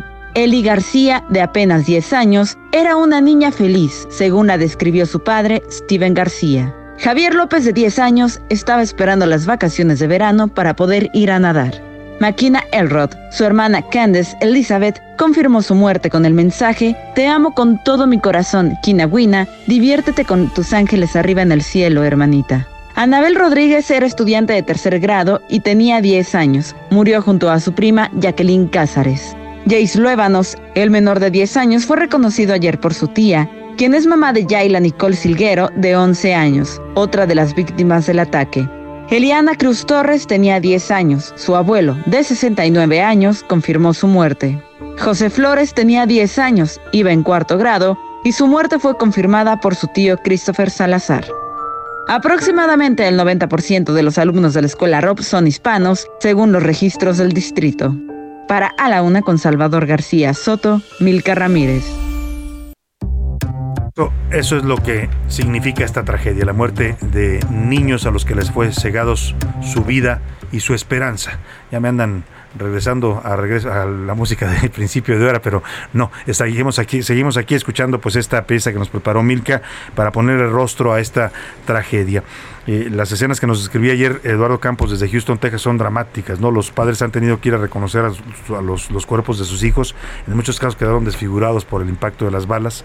Imagínense un pequeñito de, de, de siete años, seis años de edad y una bala de alto calibre bueno, pues eh, han tenido que llevar ADN para poder reconocerlo, no les han entregado todavía los cuerpos, qué, qué dolor y qué de verdad, eh, pues eh, mm, desesperanza la que generan este tipo de hechos. El canciller Marcelo Ebrard hoy dio a conocer que hasta el momento no han confirmado todavía que haya mexicanos entre las víctimas de la matanza en esta escuela primaria mm, de Texas, en la que murieron 19 niños y dos maestros. Así se expresó el canciller Ebrard a nombre del gobierno de México por esta tragedia. Que a un joven se le venda un arma de asalto a los 18 años, pues a lo que conduce es este tipo de, tragedias. Es una tragedia inmensa. Estamos profundamente entristecidos. Eh, diría, además es una comunidad de origen mexicano, principalmente, aunque no tenemos connacionales todavía confirmados entre los fallecidos. Pues sí, lo que dice el canciller Marcelo Ebrard es una tragedia dolorosa sin duda y sí, le decía lo que nos contaba Milka, le vamos a compartir ahorita en la cuenta de Twitter, a ver si podemos compartir las fotografías y los nombres de estos niños. Son mexicanos, son niños mexicanos, usted los ve, todos tienen rasgos mexicanos, la mayoría de ellos, hay algunos sí, niños sajones, pero son dos o tres, la mayoría son niños de origen mexicano, aunque nacidos en los Estados Unidos. Quien sí nació en México y se fue a trabajar allá a esta primaria en, en, en Texas, en Uvalde, Texas, es uno de los profesores que resultó herido, está luchando contra la, por su vida en estos momentos en un hospital. ¿Quién era este profesor, José Luis? Salva- Salvador, buenas tardes. Así es, se trata de un profesor, es profesor de origen coahuilense, Arnulfo Reyes. Él se encuentra herido, está dentro de los heridos después de esta masacre. Eh, eh, el señor Eric Bernal mencionó en su perfil de Facebook que su primo, es decir, el señor. Arnulfo, había sufrido heridas de bala en el pulmón, en el brazo izquierdo, mientras trataba de proteger a sus estudiantes. O sea, se, Se puso de escudo. Se puso de escudo y pues, no, lo, no lo mató a él, pero eh, lamentable, pues quedó bastante herido. Esperemos que pues que salga bien este eh, profesor mm, mexicano, este sí mexicano, allá en este tiroteo en Texas. Y vamos rápidamente a escuchar sus mensajes y sus opiniones. Ya está por aquí, ya escuchó usted a José Luis Sánchez. También le doy la bienvenida a Priscila Reyes. ¿Cómo estás, Priscila? Muy bien, contenta. Un día para el fin de semana. Y vámonos directo porque nos, se nos fue el tiempo rápido, Priscila. Ya nos queda un día para el fin de semana. ¿Qué dice el público ¿Qué de dice las el público? preguntas que formulamos? Por acá nos dicen que van por el Atlas, nos mandan saludos Venga. desde Guadalajara. Por acá Arriba que el México es Atlas. sumamente inseguro, lo está diciendo Alex Rocha. Eh, buenas tardes. En diciembre pasado nos estuvieron hablando por teléfono amenazando y dando nombres de los integrantes de mi familia, incluyendo los de mis hijos. Tuvimos Caray. que poner protecciones y mis hijos dejaron de salir. Yo sí compraría un arma a Salvador, no se vale que nos roben la tranquilidad, lo dice Brenda Esa fue una de las preguntas que hicimos. Si usted eh, compraría un, un arma ante esta ola de violencia que vivimos y en medio de la polémica también en Estados Unidos por la presencia de armas. Pero es muy distinto el fenómeno de Estados Unidos, ¿eh? porque allá le venden un arma a cualquier persona, así sea un joven de 18 años, un arma de alto Pero poder. aparte, ¿qué tipo de armas, no? Exacto, de alto sí. poder. Si acá hablamos de tener un arma, pues para defensa en su propio hogar, es lo que preguntamos. Sí, el señor Juan Luis dice, ajá, igual que Nueva York, esa señora está en campaña, lo están diciendo. De, de la Am, Ciudad de no- México, Sergio. Sí, dicen, no sé qué le pasa a ese López Obrador, piensa que él es el dueño de México, no tiene en su cabecita más que un simple trabajador y debe de hacer lo mejor para el país, no lo que le convenga, nos están Se comentando en este refiere a la cumbre de las Américas, ¿no? Sí, Salvador y equipo de la UNA, yo diría que mejor, en vez de pistola, la mejor opción es que el presidente termine su gobierno y que se vaya a su rancho y ojalá Dios no lo quiera, pero si la delincuencia atacara a alguien de su familia, a ver si actúa con abrazos y no balazos. Ujú, pues Uf. sí. Buenas tardes, trío dinámico. Eso. de comprar un arma, claro que sí, la puedes comprar legalmente en La Serena y eh, si te, te dan han el permiso. dos veces. Ujú. Como me ha pasado a mí, dice esta persona que se llama Víctor Arroyo Luna, pues es una impotencia y coraje que entiendes a los justicieros que matan a las ratas de dos patas, es una alegría en redes sociales y si deberían autorizar, y sí deberían de autorizar la aportación de armas para defender la vida, lo dicen por acá.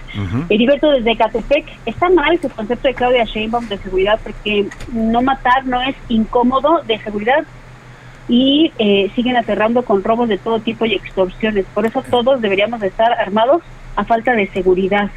No, bueno.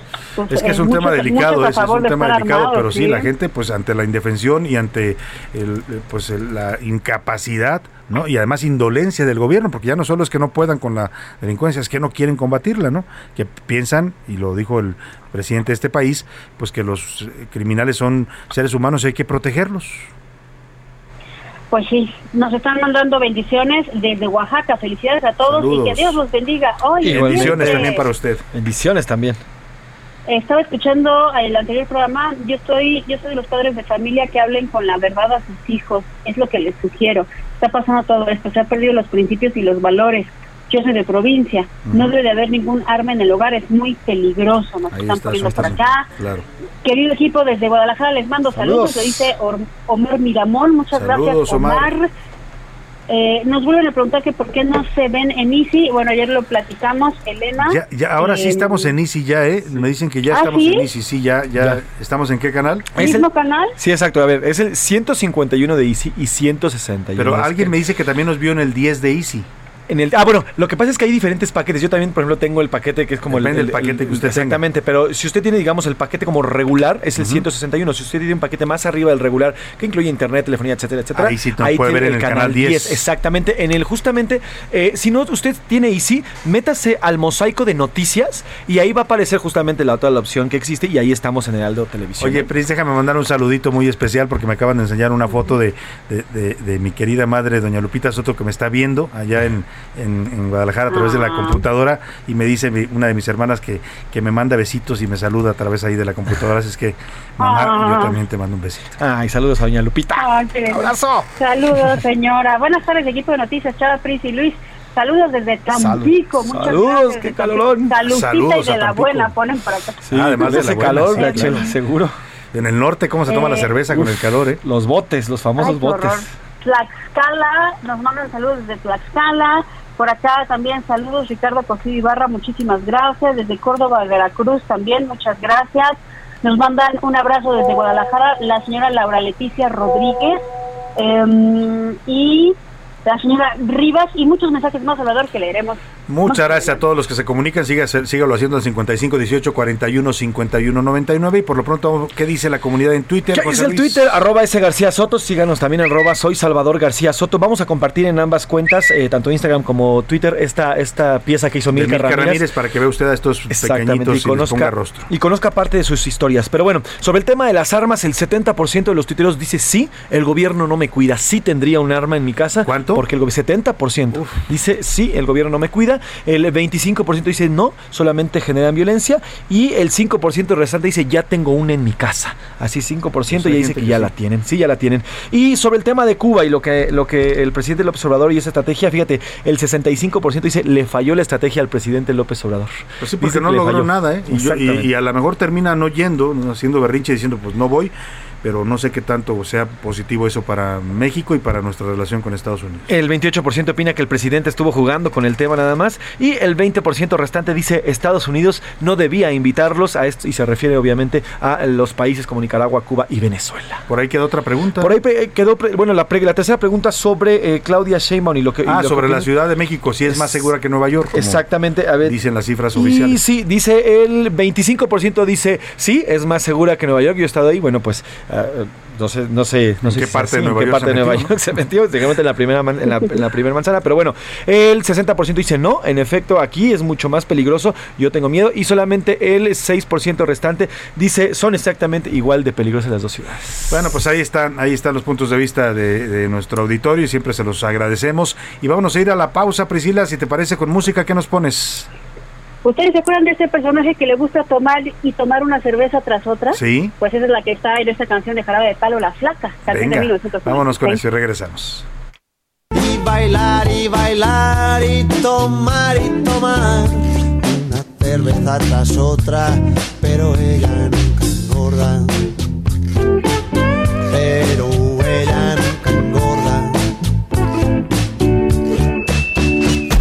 Heraldo Radio. La HCL se comparte, se ve y ahora también se escucha. Ya estamos de vuelta con A la Una con Salvador García Soto. Bienvenido a tu dosis de buenas noticias. Mi nombre es Soy la Alegría. El agüehuete que reemplazará a la palmera en la glorieta de La Palma llegó sano a la Ciudad de México y se espera que viva 2500 años. La Secretaría de Medio Ambiente destacó que los agüehuetes carecen hasta ahora del ataque de una plaga, como demuestra la presencia de 24 ejemplares de esta especie sembrados hace 22 años alrededor de la glorieta de la Diana Cazadora. El ejemplar que fue cultivado en la comunidad de Miguel Hidalgo en Nuevo León será extraído del agujero que lo mantiene en el vivero de Nezahualcóyotl la noche del sábado 4 de junio para trasladarlo así a bordo de un tractocamión y depositarlo con una grúa la madrugada del domingo 5 en la glorieta de la Reforma.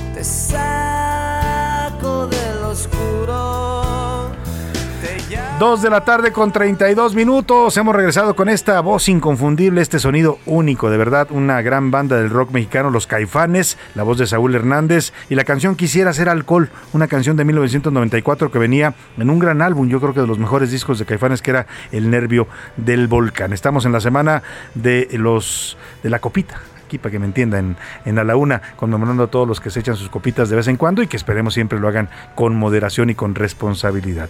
Escuchemos un poco más de Caifanes y seguimos con más en A la Una.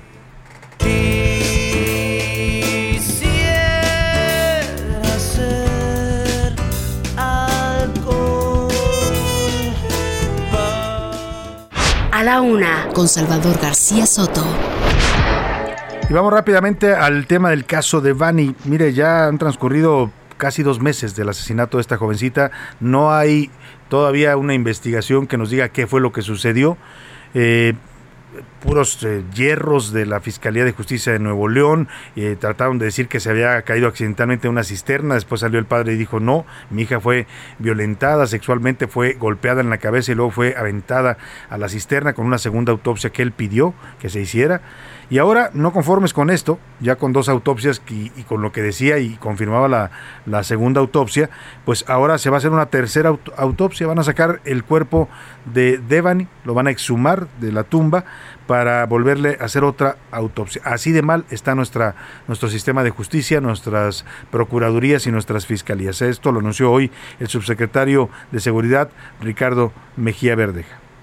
Por un consenso entre las instituciones se determinó para darle mayor certeza a las causas que ocasionaron el sentido deceso de Devani, poder realizar la exhumación del cuerpo para poder hacer las investigaciones y los peritajes forenses que fueran necesarios. En tal virtud, la Fiscalía General de Justicia del Estado de Nuevo León solicitará al juez de control la exhumación del cuerpo de la víctima, es decir, de Devani Susana Escobar Basaldúa, a efecto de homologar criterios forenses sobre la causa de la muerte. Bueno, y la fiscal especializada en feminicidios de Nuevo León, Griselda Núñez, que es una de las que pues, han hecho un pésimo trabajo en este tema, pues dice que la exhumación del cuerpo de Devani no es para descalificar las investigaciones que se llevan hasta ahora, sino para dar certeza jurídica.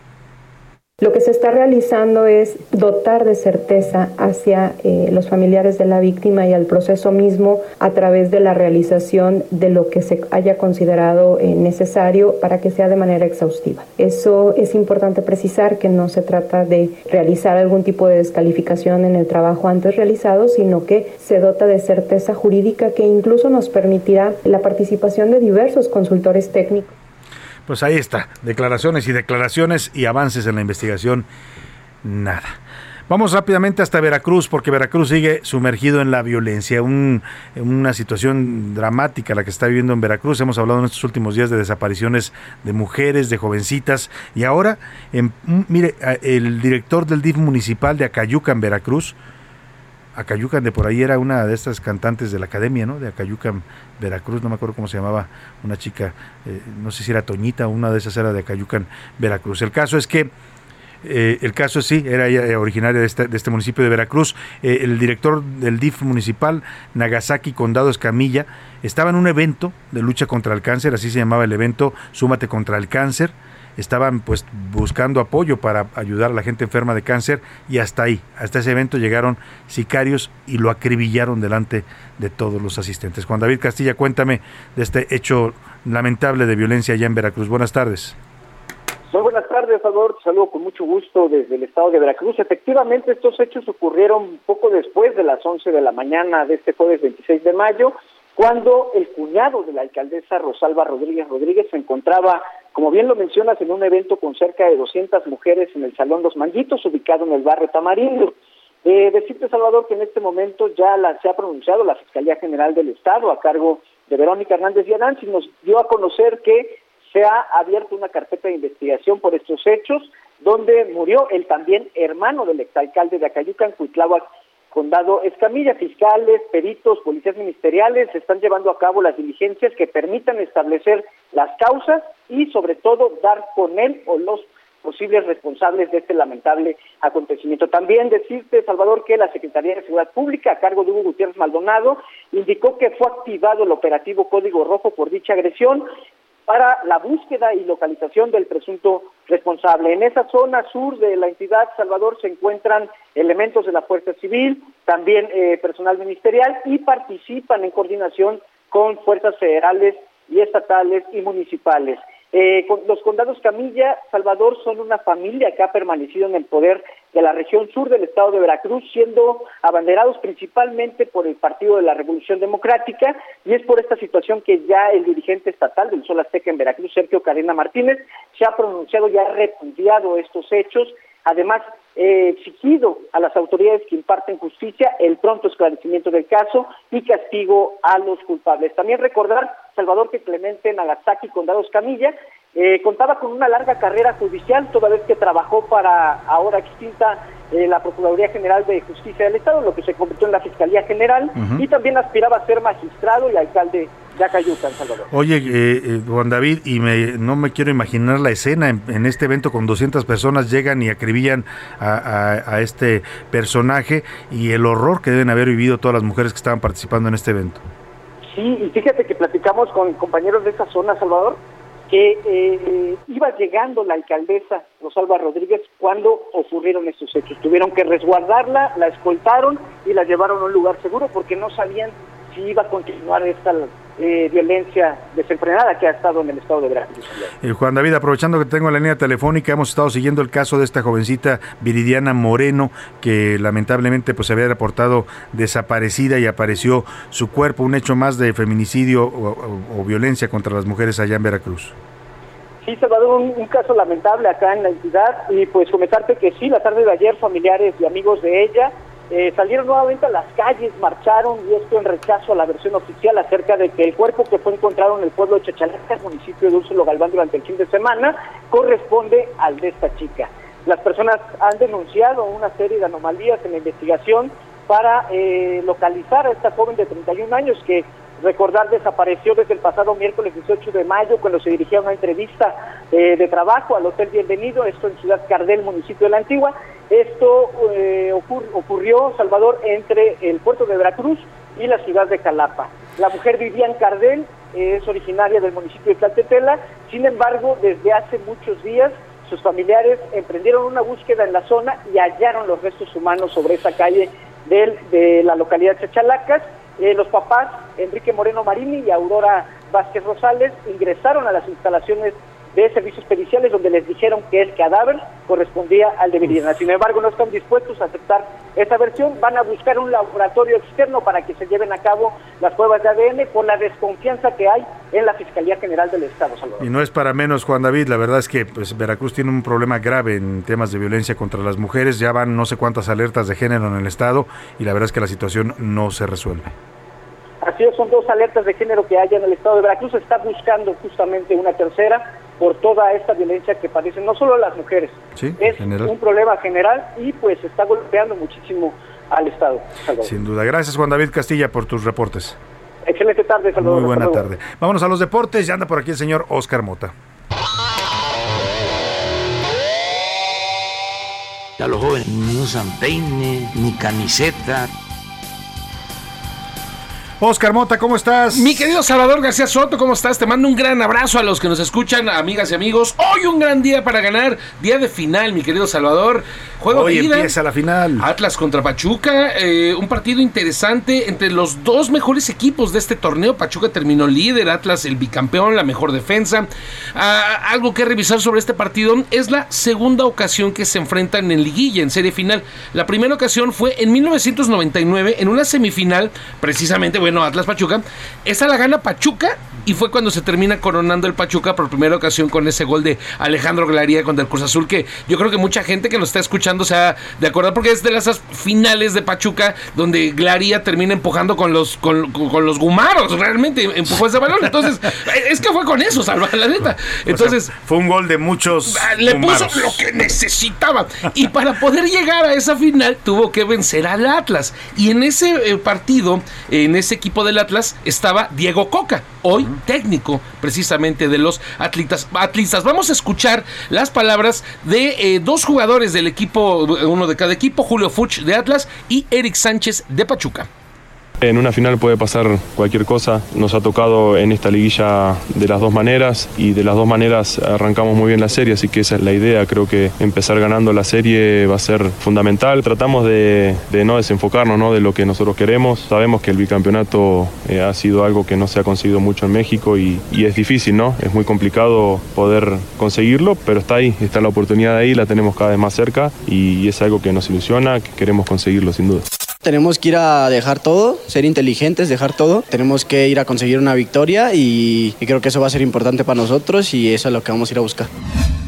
Menciona Julio Furch, delantero, mi querido Salvador, que el bicampeonato es algo que no han conseguido muchos equipos aquí en México. Pregunta de examen. Pocos equipos, ¿eh? A ver, ¿cuántos? A ver. Pregunta de examen, pregunta de bicampeona- examen. Bicampeones, pues, Chivas y América, de, de cajón, ¿no? Y, Bueno, son multicampeones, pues. Pues, como de hace muchísimos pero, años. Pero ¿no? después de eso, eh, el Cruz Azul. Sí, no, referido al, al bicampeonato son eh, campeonatos consecutivos. Ah, consecutivos. O sea, que ganas en torneos consecutivos. Pumas. ¿Sí?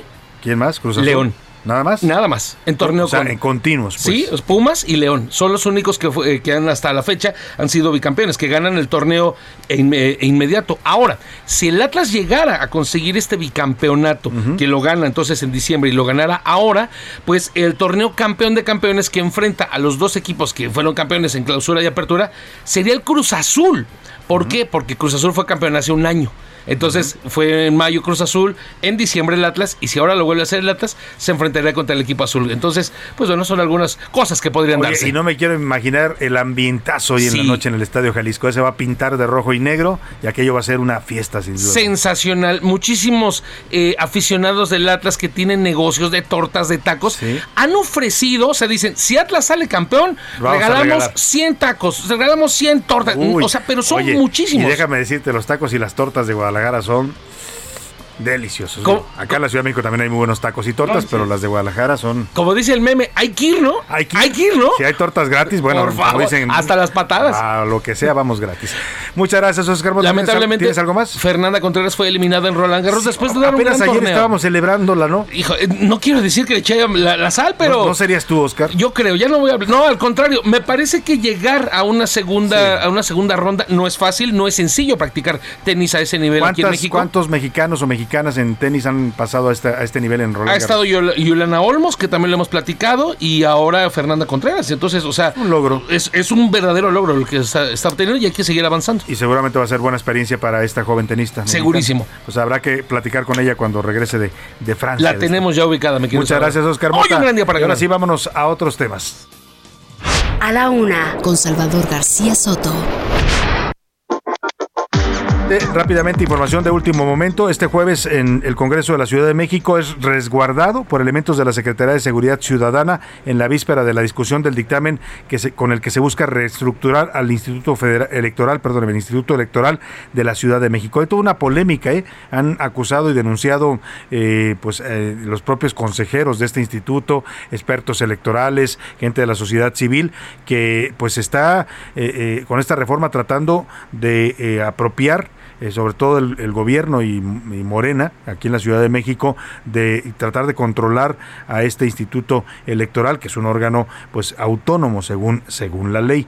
Eh, la oposición llamó a los ciudadanos y organizaciones civiles a que detengan esta reforma porque dice que va en contra de la democracia, el avance democrático aquí en la capital del país. ¿Tenemos eh, reportero ahí? No, no hay reportero, pero vamos a estar pendientes de este tema y por supuesto estaremos siguiéndolo de cerca en, eh, en los distintos espacios aquí en la Ciudad de México. Vámonos a información de último momento. ¿Qué nos tienes, José Luis? Salvador, te cuento rapidísimo de último momento. Eh, fíjate que papás y alumnos, ayer se desató toda una polémica porque a través de redes sociales se informó que un joven, un joven de la secundaria diurna 88, Nabor Carrillo Fuentes, ubicada en taller de Colonia Jardín Balbuena en la Venustiano Carranza, habría sido encontrado con un arma. Eh, este joven y bueno, bueno, obviamente causó conmoción luego de lo ocurrido eh, el pasado martes allá en, en Texas. Padres de familia y estudiantes de esta secundaria han amenazado con, eh, con denunciar a este alumno que estaba poniendo en redes sociales que mataría a sus compañeros incluso co- con, un tiroteo dentro de este plantel.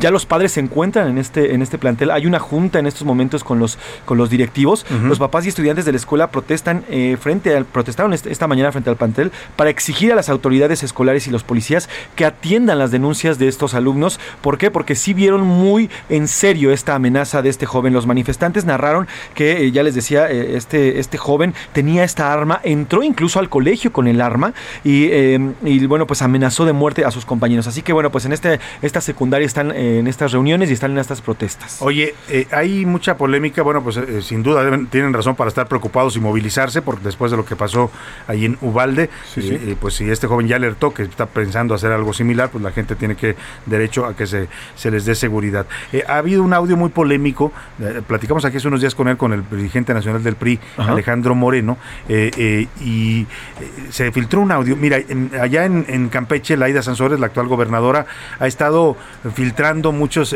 audios de conversaciones. Se, se ve que lo tenían o tienen un archivo de, de conversaciones de Alito Moreno, el exgobernador Alejandro Moreno Cárdenas, hoy dirigente nacional del PRI y diputado federal. Ya han filtrado varios donde hablan pues de, de- de- presuntos pagos, sobornos, ¿no? de, moches, de temas de corrupción.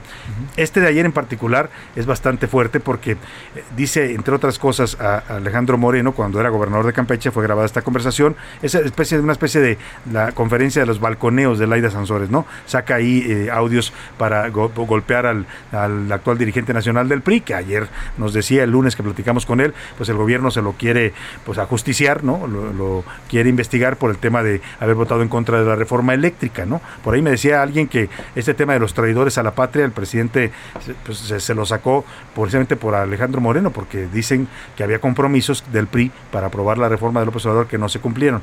Pero este audio es en particular eh, fuerte, utiliza palabras altisonantes, se lo advierto, porque habla de los periodistas y dice algo muy fuerte el señor Alejandro Moreno y muy lamentable. Dice él que a los periodistas no hay que matarlos a balazos, sino hay que matarlos de hambre. Ese es su concepto del periodismo en México. Escuchemos.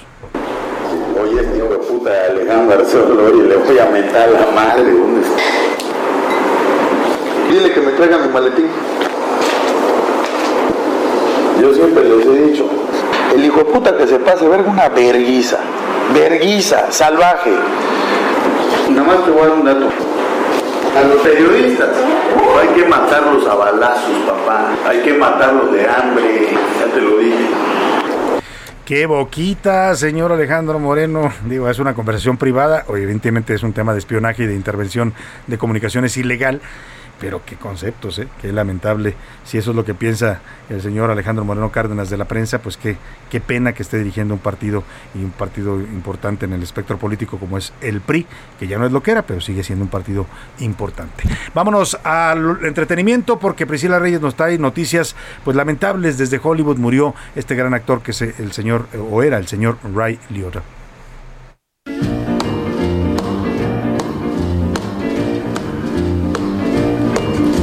Well, bless my soul, but what's wrong with me?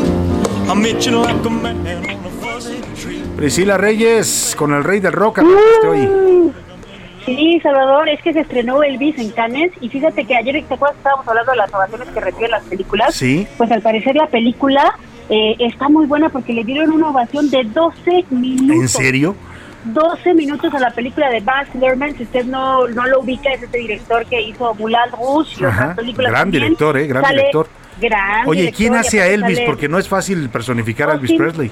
No, no es nada fácil y aparte no es tan conocido. Ajá. Él se llama Austin Butler, está muy guapo. A mí cuando lo castearon, la verdad es que me pareció que no se parecía tanto a Elvis, pero en la película pues lo caracterizan y está muy bien. Bueno, sale hasta con Tom Hanks. La verdad Ah. es una película que va a estar muy interesante, habrá que verla, Salvador, Sí. y hay que ponerle atención.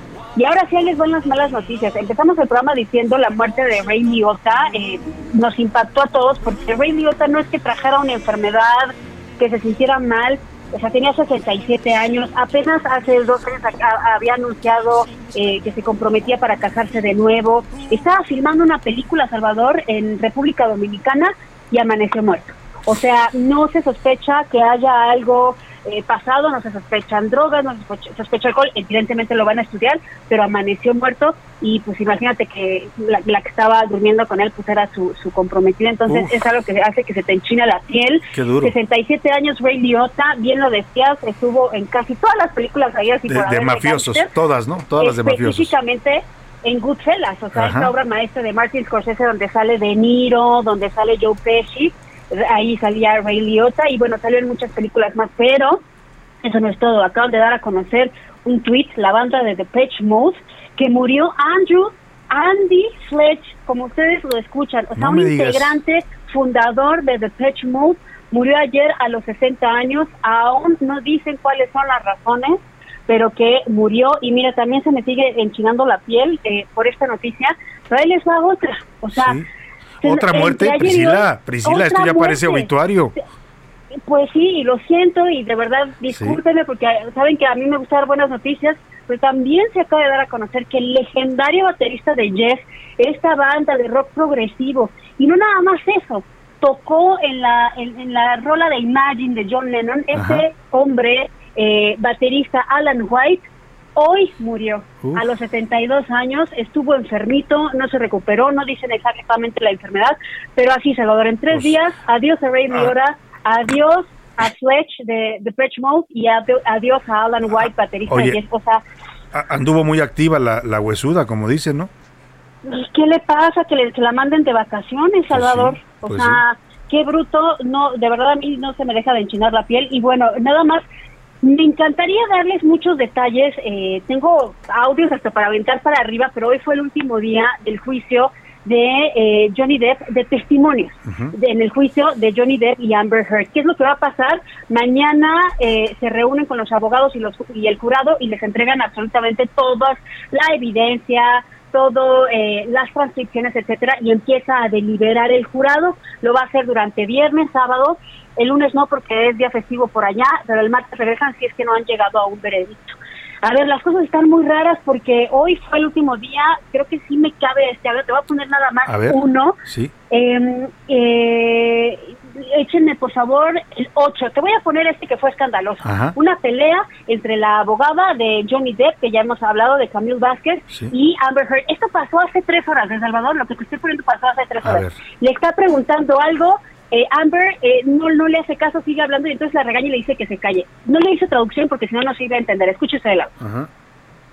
Could we unredact Your Honor. them so we could get context? that's how it's in evidence. That's how it's in evidence. Next question. Well, the metadata next to it is so that Ms. to Heard, avoid this Ms. sort of Heard, there is no question pending, and I would appreciate it if you wouldn't be making argument to the jury. Sorry, I thought you had inappropriate. asked me about it.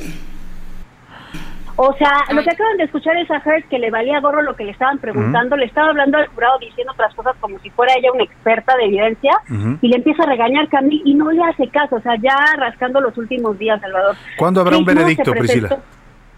Eso depende del jurado, pero es lo que te digo, va a deliberar el jurado desde mañana y hasta la semana que entra veremos qué día termina el jurado por Pues muy bien. Muchas gracias, Priscila. Y gracias sobre todo a usted. Gracias, que pase una excelente tarde. Provecho. Aquí lo esperamos mañana a la una. Un encuentro del diario que piensa joven con el análisis y la crítica.